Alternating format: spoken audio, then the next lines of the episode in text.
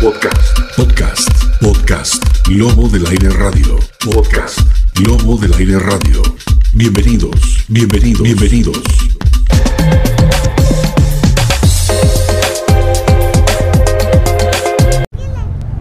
¿Qué tal amigos? Bienvenidos como siempre al Lobo del Aire TV, el podcast que a través de la imagen y el audio ustedes pueden compartir a través de la tecnología. Vamos con diferentes programas, entrevistas como siempre y esta vez tenemos el gusto de compartir esta entrevista, este podcast que pueden encontrarlo desde Spotify, en nuestro portal www.lobodelaire.com y en todas las redes sociales. Hoy el Lobo del Aire está con Gustavo Torrico, analista además estratega político. Es un buen momento de hacer análisis de nuestro país, de lo que estamos viviendo en este momento, no solo en el ámbito político, económico, social, pero desde esa óptica que tiene Gustavo Torrico. Un gusto, bienvenido al Lobo del Aire. ¿Cómo estás, Gustavo? Javier, un gusto estar con ustedes acá en tu transmisión hacer lo que nos gusta. Claro que sí, claro que Es política. y de verdad, porque en todo hay política, se Ah, dice, ¿no? Claro, claro que sí. La vida es una política. Exacto. Y antes de empezar, para romper el hielo, decirte felicidades por hoy día. ¿Sabes qué día es hoy, no? El día de los oprimidos. Eso, muy bien. 19 de noviembre, para quienes no sabían, es el Día del Hombre. En 49 países se festeja, se agasaja, se recupera algo de esa hombría que tenemos. No el machismo, no el machismo, la hombría, ¿no? No dado ni salteñitas. Exactamente, exacto. Eso, a eso iba, a reclamar algo de eso. Pero claro. En 49 países y estaremos incluidos nosotros, Gustavo. Estamos también incluidos. Sí. No, no pasa tan inadvertido. Desde el como todo. 99 que se festeja, ¿no? Pasa tan inadvertido. ¿no? Exacto, porque uno se pone a pensar en las circunstancias de la vida y de lo que se está viviendo en el país y en el mundo entero, uno siempre se da cuenta de que la mujer oprimida, el hombre opresor, que lastima, etcétera. Pero aquí la figura cambia porque ese día sacamos un poquito el pecho también. Pero para que nos quede bien la corbata. porque- Solamente. para que se den cuenta que estamos ahí. Y agradecemos a Gonzalo también que está en las cámaras el día de hoy, amigos, porque estamos en el centro más importante de Bolivia, el centro político más importante del país, el kilómetro cero. Y no es una casualidad, estamos ahí en el Palacio de Gobierno, la Casa Grande del Pueblo, está la Asamblea Legislativa Plurinacional, son varios acápites a nivel de imagen que nos va a ayudar a hablar sobre la temática. ¿Qué está pasando en la política, Gustavo? Ya entrando al tema, porque uno se pregunta, eh, esa transición de gobiernos, de sectores sociales que adoptan una postura política y cómo afecta a nuestra sociedad boliviana. Primero que la construcción del Estado plurinacional eh, fue un pacto de los montes que se la llevó adelante a partir de la Asamblea Constituyente. Y una vez terminada la Asamblea Constituyente y habiéndose mm, aprobado la nueva Constitución por más de dos tercios del voto Sí. de la población, se supone que ahí debía haber terminado las eh, diferencias políticas de visión de país. No estoy hablando de las diferencias políticas ideológicas, que esas van a ser siempre antagónicas hoy, mañana, pasado mañana, ¿no es cierto? Sino las diferencias políticas de visión de país. Eso debería haberse concluido con la aprobación de la Constitución y el nacimiento de la, del Estado plurinacional. Contrariamente a esto, los sectores eh, desplazados del, del núcleo central del poder, ¿no es cierto?, que históricamente vivieron del Estado, Sí. históricamente comandaron el Estado y vivieron del mismo desde la creación de la República. La creación de la República, los que ayer eran los, eh, los, los coloniales, los colonos, colonialistas, pasaron inmediatamente en el triunfo de la guerra de la independencia que se da, pasaron inmediatamente al otro lado, se vistieron de republicanos y empezaron a manejar el Estado. Sí. Entonces podríamos ver que ahí hay una, por ejemplo, una descendencia genealógica de, de Vallivian, etc. ¿no? Bueno, Y, eso para de que entienda nuestra audiencia, Gustavo, cuando vemos esa realidad con la nueva constitución, ahora sí recién son todos incluidos, Claro. porque antes con la República no estábamos incluidos. Cuando una, un sector del Estado, el más grande sector de, de la República, de la patria en ese tiempo, de la colonia, para ser cierto, pelea su independencia y triunfa, Sí. ¿no es cierto? Los realistas del otro lado se cambian de bando, se vienen al lado republicano, su condición de haber sido gente educada, mm, leída, estudiada, que- porque el resto no tenía las condiciones necesarias, esa, esa condición les hace que se conviertan en los conductores de ese momento de la nueva república. Entonces, para construirla, no tomaron en cuenta ni siquiera los que pelearon por la república. Claro.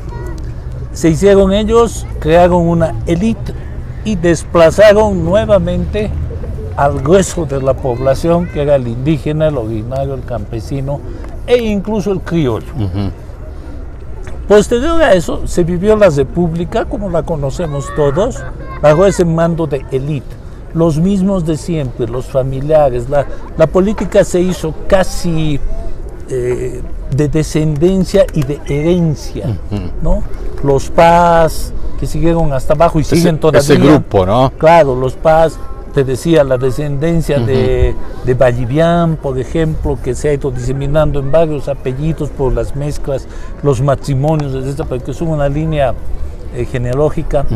Todo eso, a la final, mantuvo una república que se creía país, para ser cierto, y no llegaba nunca a ser ni paisaje. Sí. Se creía país, está bien. Se creía independiente, se creía todo. Pero no habíamos avanzado mucho. Las condiciones de discriminación, racismo, etcétera, se hacían patentes.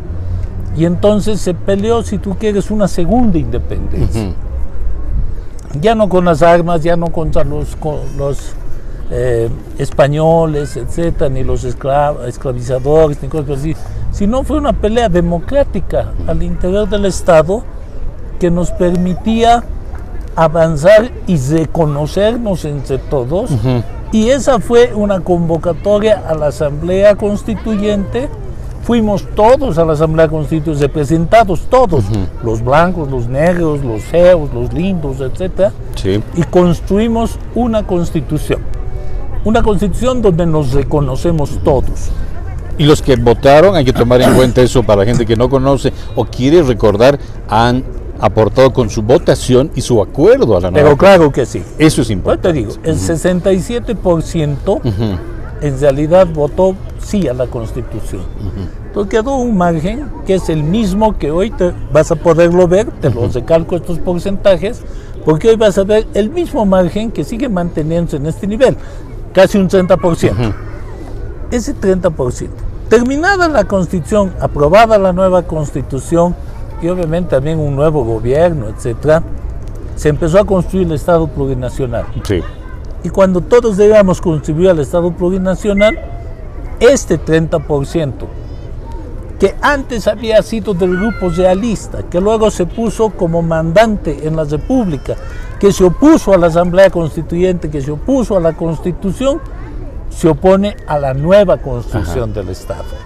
Y por lo tanto viene lo que se conoció como la guerra prefectural, el cerco, al, ¿no? Eh, el odio hacia ese presidente indígena, campesino, no dejarlo aterrizar en varios lugares, todo un conflicto que la ciudadanía lo sabe, que democráticamente fue resuelto. ¿Cómo fue resuelto?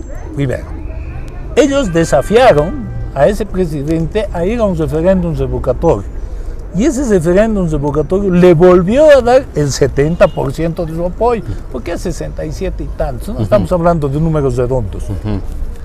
Teniendo esto, debería haber terminado la crisis política de visión de país, estoy reiterando, no ideológica, de visión de país, ahí. Pero no, se mantuvo. Se mantuvo, se mantuvo. Podrías creer, y creo que fuimos ingenuos en creer, que era una cuestión más ideológica que permitió que ellos participen en elecciones, es un país democrático, y ante las constantes derrotas. Y por ese margen de dos tercios, primero de, un, de más del 51%, después el primer gobierno de Evo por dos tercios, eh, el segundo también, y las transformaciones se sintieron que están totalmente desplazados de un núcleo de conducción del país. Quisieron jugar a los partidos, no pudieron, les fue mal, y entonces volvieron a la vieja maña, al golpe.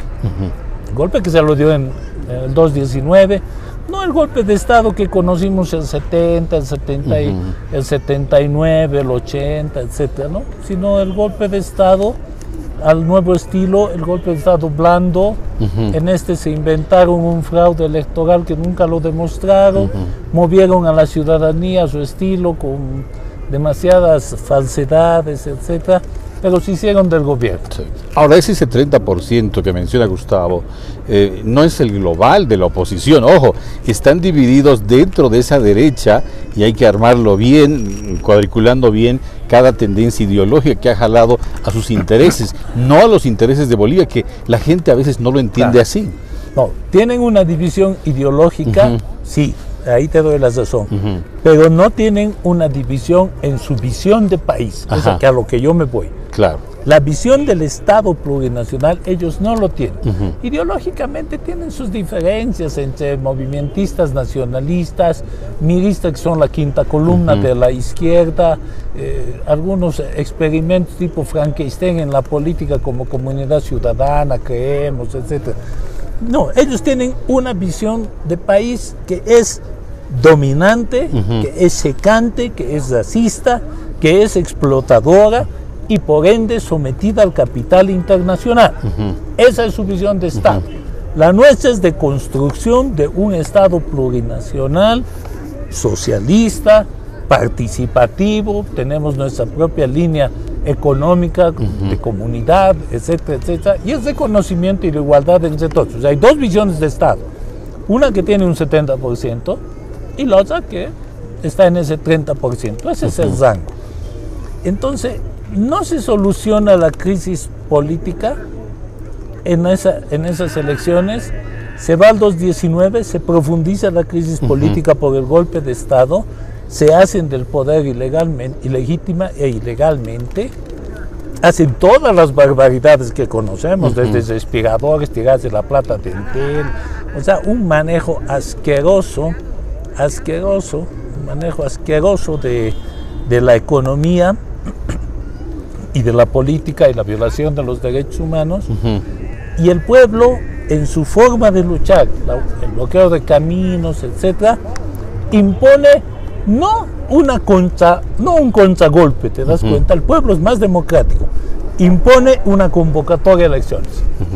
Y esa convocatoria a elecciones le vuelve a dar el triunfo al movimiento al socialismo que hoy por hoy se constituye en el bloque político, en la sigla política del pueblo. Entonces vuelve al pueblo a retomar el gobierno y la crisis no se soluciona. Exacto. o sea, seguimos en ¿por qué no se soluciona? Porque ellos insisten en plantear una visión de país pese a que no tengan el apoyo. Se sienten desplazados de núcleo. no te olvides, en todo el periodo neoliberal, grandes empresarios de Santa Cruz, etcétera, llegaban aquí en los gobiernos para ser eh, ministros de economía, para ser presidentes de la aduana. O sea, era una actitud de servicio, fue una actitud de latrocinio que existía. Entonces manejaban sus intereses a partir del Estado. Ese, ese desplazamiento del núcleo lleva a que estos señores se sientan fuera de contexto y tratan de imponer ciertas cosas en un libreto que ya no cuaja, aunque a veces también cuaja, y que ser cierto, fuera este de la falsedad.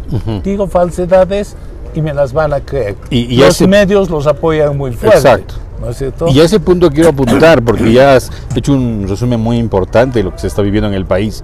Pero, ¿qué falló? De la derecha, entre comillas, y qué falló del gobierno de Luis Arce? El manejo de la comunicación, el manejo de los medios. ¿En base a qué? A una estrategia, ¿por qué la gente cree en ciertos medios y no cree en lo que dice el gobierno nacional?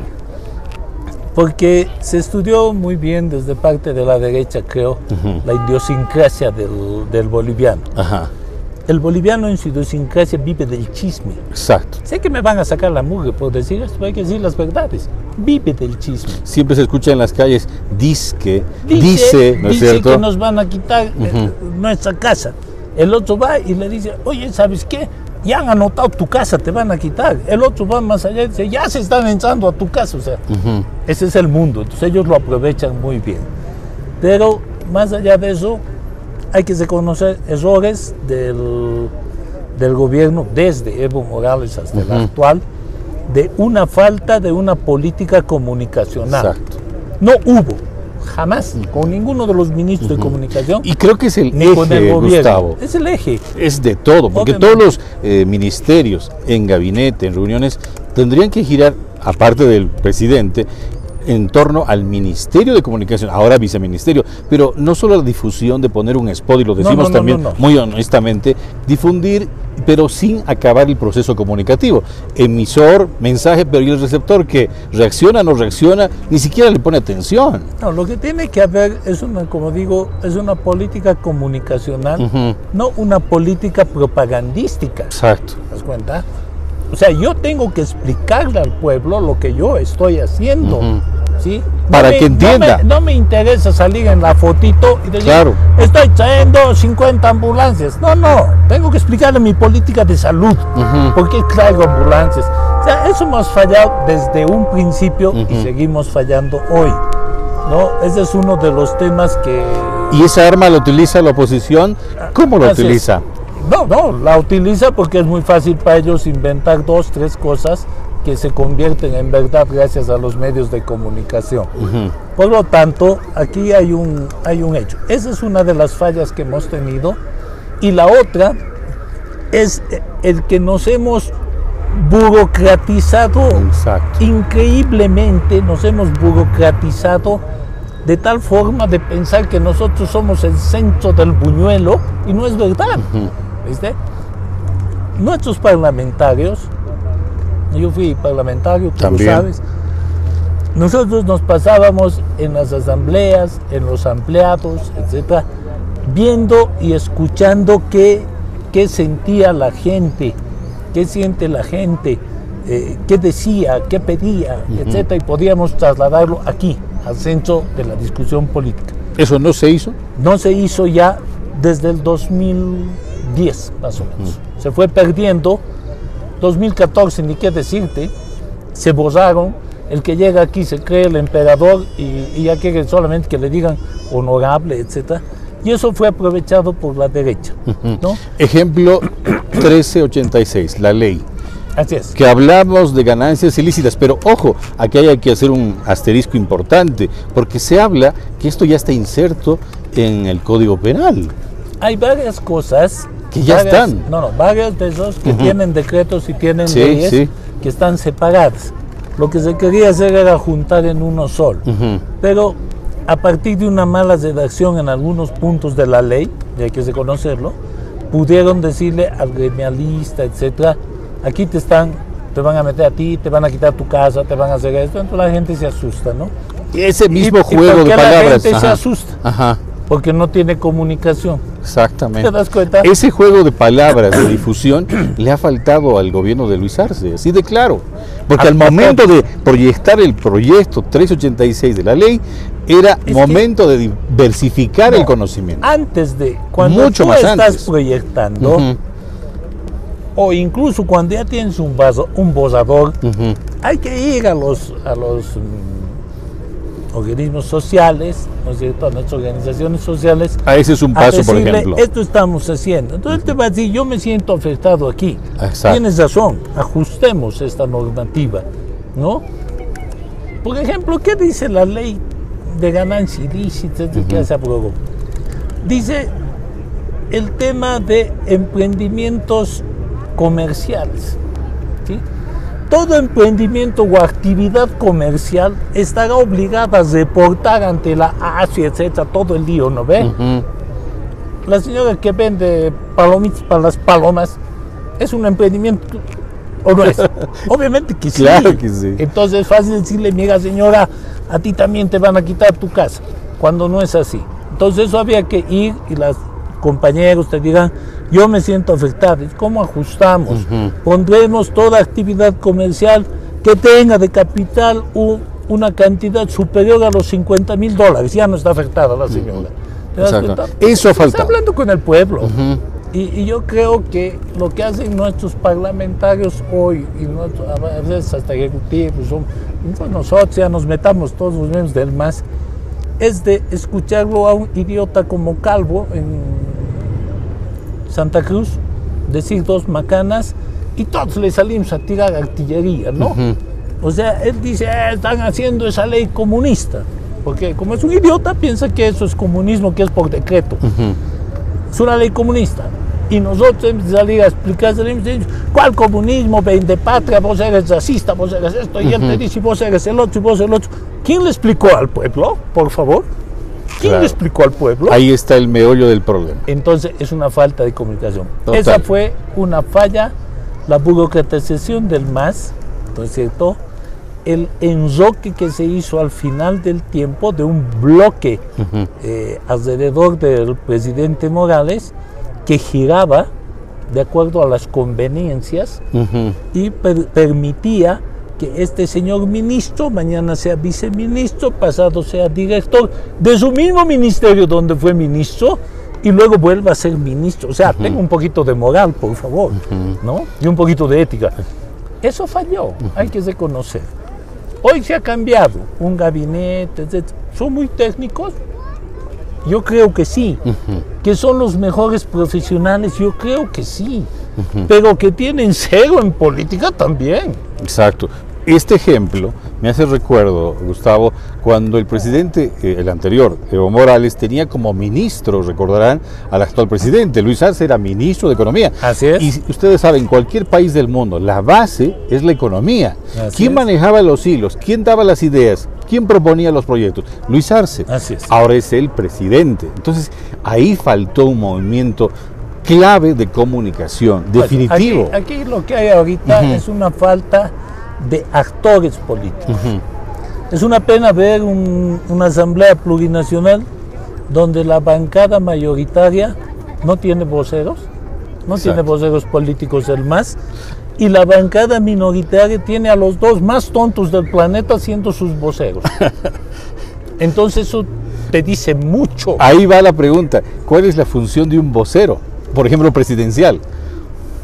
No sé, mira, el vocero presidencial está para comunicar, etcétera, las cosas del presidente, incluso su agenda, ¿no? Exacto, Gustavo No, lo dijo. Pero vocero- él se dedicó, y hablo con el actual señor Richter, a debatir con alguien de la oposición, a debatir cuando la gente necesita conocimiento de lo que se está haciendo en el país y debatir con quién. pero no, va, con, el- con un cadáver político. ¿no? Eh, Eso es, eh, yo también quiero debatir con algún zombie. O sea, yo me preguntaba en ese momento cuando yo veía esa entrevista, que, o sea, ¿cuál es el objetivo de hacer un debate? O sea, Deberían debatir de hamburguesas, ¿no? Y ahí ganaba Samuel. o sea, esa es toda esa estructura. yo te hablo de la Ajá, de los voceros políticos ya. del mundo político, Sí. asambleístas, que deberían salir, explicar, debatir, Sí. ¿no? Y, y bueno, ese es un tema. Otro que hay que ver es que los medios de comunicación también hacen un cerco en los que no está el más permitido entrar a debatir. Ajá. O sea, debaten entre los que les conviene, ¿no? No hay. Y como te digo, los dos más tontos del país también son voceros de la oposición. Es una lágrima a la Asamblea Plurinacional. Pero la crisis está ahí. Y la crisis se está activando en este periodo, pero con la receta vieja. Receta que ya el pueblo se la aprendió. Entonces ya no les permiten, por ejemplo, bloquear. No les permiten estar eh, con esos sonzas, ponen sus peluches, etcétera, en la calle. No hay tal.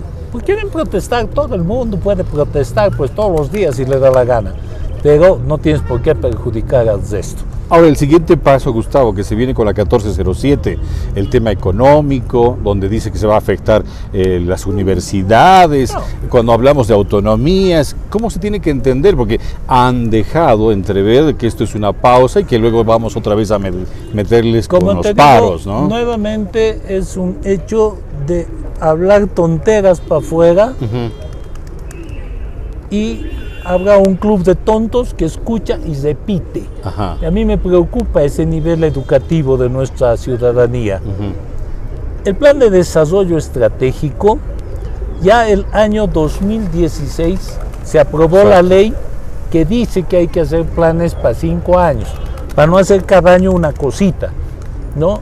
no vulnera ninguna autonomía, no vulnera eh, el hecho de las entidades autónomas, ya sea municipios, etcétera, sino que da un marco que tiene un plan, obvio, el, el gobierno tiene que tener un plan, por lo tanto el gobierno, a ver, por decir algo, diga, debemos alcanzar que la pobreza disminuya en cinco puntos y para esto necesitamos invertir eh, en salud, porque la pobreza no solo es dar plata, ¿ah? Claro. en salud tanto, en educación, debemos hacer esto, se da un marco.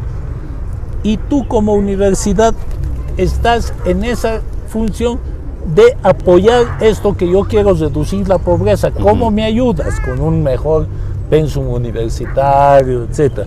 Los colegios, los municipios, ¿qué deben hacer? Alcanzar mayor eh, alcantarillado, mayor electrificación de sus zonas. O sea, ese es el plan. Ajá. Por lo tanto, no vulnero tu autonomía. Solo te digo, este es el fin que yo quiero. Lleguemos ahí. Apóyame. Un ejemplo de eso actual y de hoy día, el rector de la Universidad Mayor de San Andrés, señor Oscar Heredia, Heredia. Ha confirmado que no va a hacer ninguna movilización, ni mucho menos, pero con un detalle, él ya se adelantó, se ha reunido con autoridades nacionales para tocar estos temas y en definitiva se concluye de que no va a afectar No a las universidades, la CV lo dijo Sí. y el presidente Luis Arce ha confirmado. No, para una además reunión. Lo está O sea, convocando a una para una reunión a los rectores y demás. A todos los Porque eso es lo que hay que hacer. Hay Exacto. que sentarse y discutir. Este hablar. ejemplo es claro. Los ¿No? municipios ya dijeron que no se les afecta. Ajá, O sea, pero ellos siguen, ¿no? ajá, El otro tema es, por ejemplo, los dos tercios del Congreso. exactamente. Si tú le preguntas a los que estaban marchando, que se destituyan los dos tercios. ¿Qué es lo que se aborda en los dos tercios? No sabe. Exacto. ¿Para qué sirven los dos tercios? No sabe.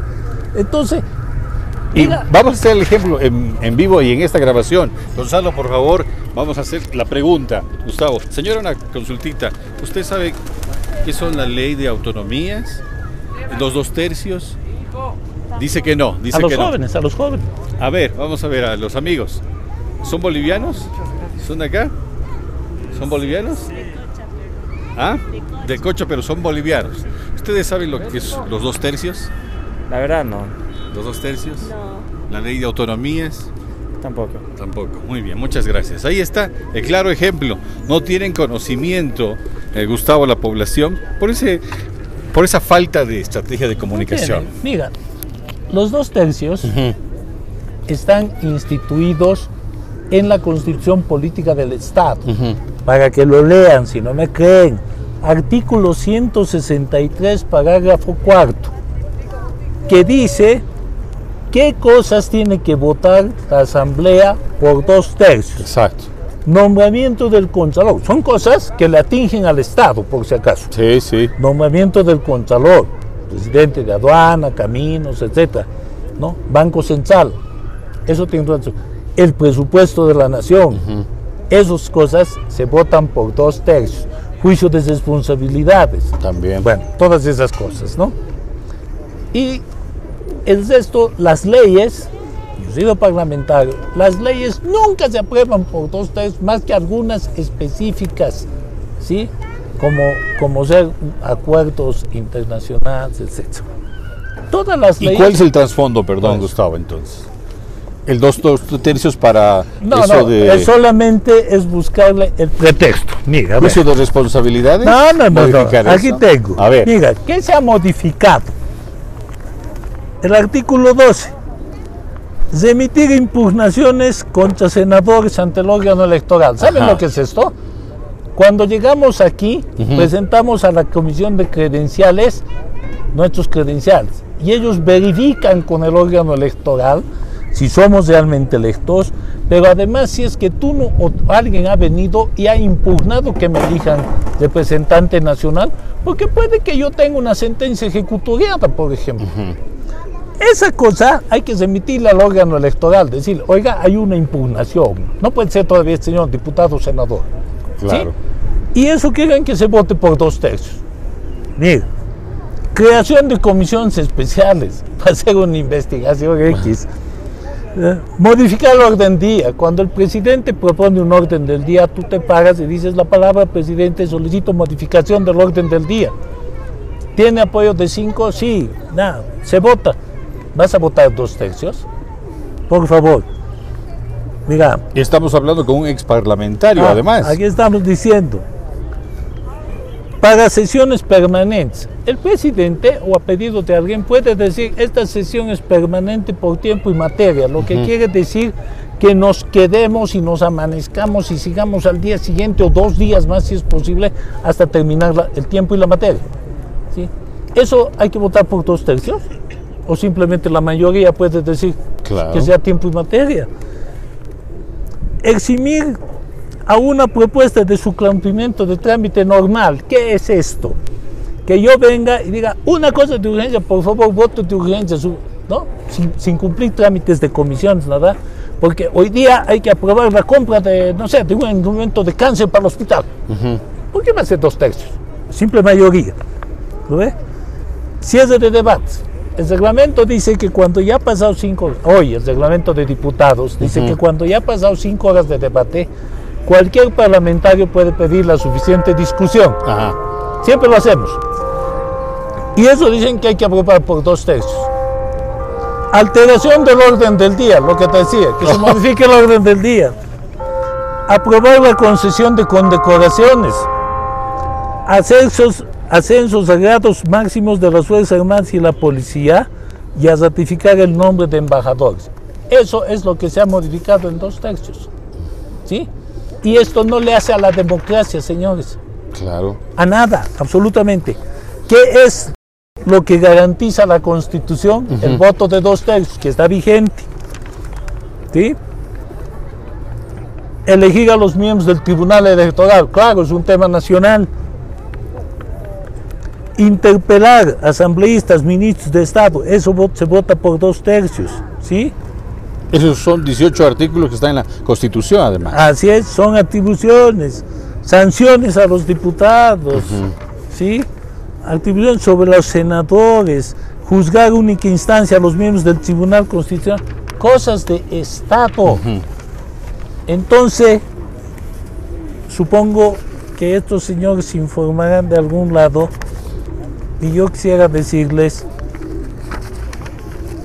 si están dispuestos a un debate sobre qué modifica y por qué hablan de los dos tercios. Ahorita tú has hecho la prueba con dos, date la vuelta a la plaza y nadie sabe lo que significa los dos tercios ni qué aprueba. Exacto. Por lo tanto, te están metiendo otra vez mentiras. Esto de la autonomía, tratando de volver a este viejo esquema del golpe del 219, que ya es receta vieja, ya, no, ya no se va a dar. La crisis política está ahí y en algún momento se va a tener que llegar al punto de quiebre, ¿no? Dos veces ha fallado el punto de quiebre institucional y democrático, elecciones. Esperemos que la próxima elección y los señores que entiendan que deben jugar a la política, construir un partido político, un instrumento político, crear sus bases, mostrar su visión del país y ganar una elección. Exacto. Ese es el camino. Y, y para nuestra audiencia no es que piensen que, ah, no, eh, Gustavo Torrico es del MAS, ¿por qué no entrevista a uno de la oposición? También lo hemos hecho, lo vamos a hacer también, porque en un momento lo hemos hecho el análisis con el tema económico, con Mike Gemio, un gran analista nacional, lo hemos hecho y lo vamos a hacer también sobre este tema. Ya casi para concluir, Gustavo, entonces, ¿qué se tiene que rehacer? Reestructurar dentro del gabinete, porque aquí tiene que haber cambios. Lo de las elecciones es un ejemplo claro que se ha vivido. Hay cambios y hay resultados. Hay cambios y hay resultados. ¿Se tienen que ir o se tienen que quedar ciertos ministros? En realidad el gabinete tiene que evaluarlo el presidente. Exactamente. Porque trabajan con él.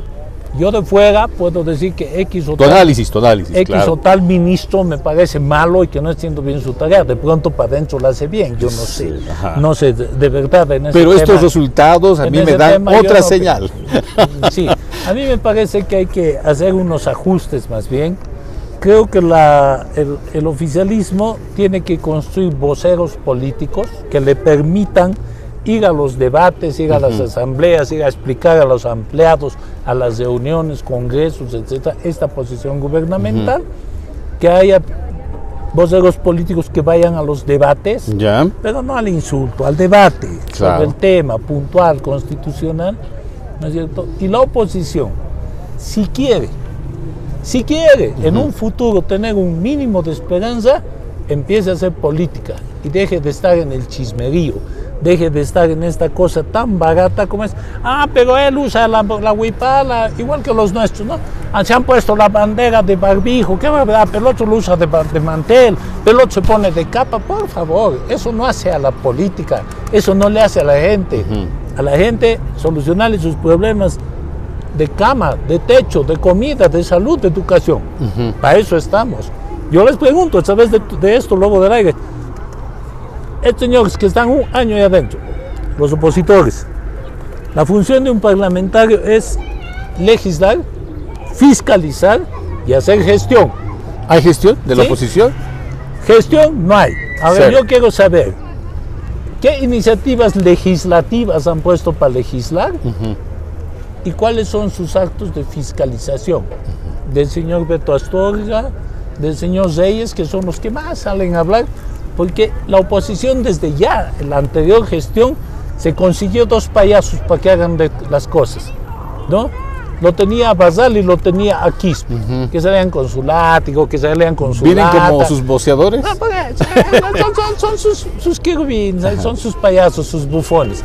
Hoy lo tiene a Reyes y a, y a Astorga. Porque un parlamentario, como la señora Seleme, por ejemplo, constitucionalista, etcétera, miembro del Tribunal Constitucional y demás que fue, no puede salir a decir que esto es constitucional porque ella conoce la constitución. Por eso calladita vive mejor. Sí. A los tontos salen nomás, hablan de memoria. ¿Te das cuenta? Ese es el problema. Y a nivel de medios, de más media en Bolivia, en el gobierno de Luis Arce, ¿qué se tiene que cambiar? Mira, la, la información. Primero, eh, Canal 7, si me hablas de los temas oficiales, Canal 7 de- debe dejar de ser un canal como en este momento Más TV, era Evo TV, después se volvió Más TV y hoy quiere insistir en volverse Lucho TV. Yo creo que ahí hay un error garrafal. Lo mejor le está haciendo Patria Nueva, creo que está trabajando mejor. ¿no? Y los medios privados yo creo que tienen la obligación, si se sienten independientes por lo menos, de informarnos, no de desinformarnos y de tomar partido, porque ahí pierden toda su capacidad. Creo, honestamente, que el medio de comunicación tiene que crear la noticia, ¿sí? Tiene que generar la noticia y a partir de que yo vea, no sé, cualquier canal de ellos y me genere una noticia que a mí me interese, yo puedo agarrar y trasladar a, a mi- a mis grupos y avisarles, esto está pasando. Es una noticia asegurada, es una noticia confirmada. Pero lo que a mí me llama la atención es que los medios de comunicación agarran lo que cualquier tirifilo lo puso en la red y lo replican como noticia. ¿Tendrán valor? No sé. ¿Valdrá la pena que les den publicidad? No sé.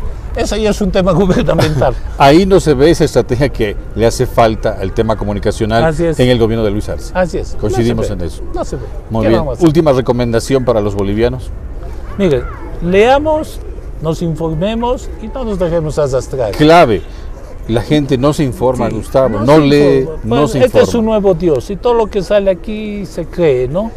Pero yo creo, Javierito, que lo que la gente dice es informarse, los medios, que se informen de todas las cosas, pero sobre todo que vean el viejo pasado de ayer. Ajá. Está bien, no somos lo máximo, te lo hablo como masista, no somos la, la estrella del mundo, pero hemos hecho la construcción de un nuevo Estado. Sigamos construyendo con otras ideas. El Estado tiene que ser uno.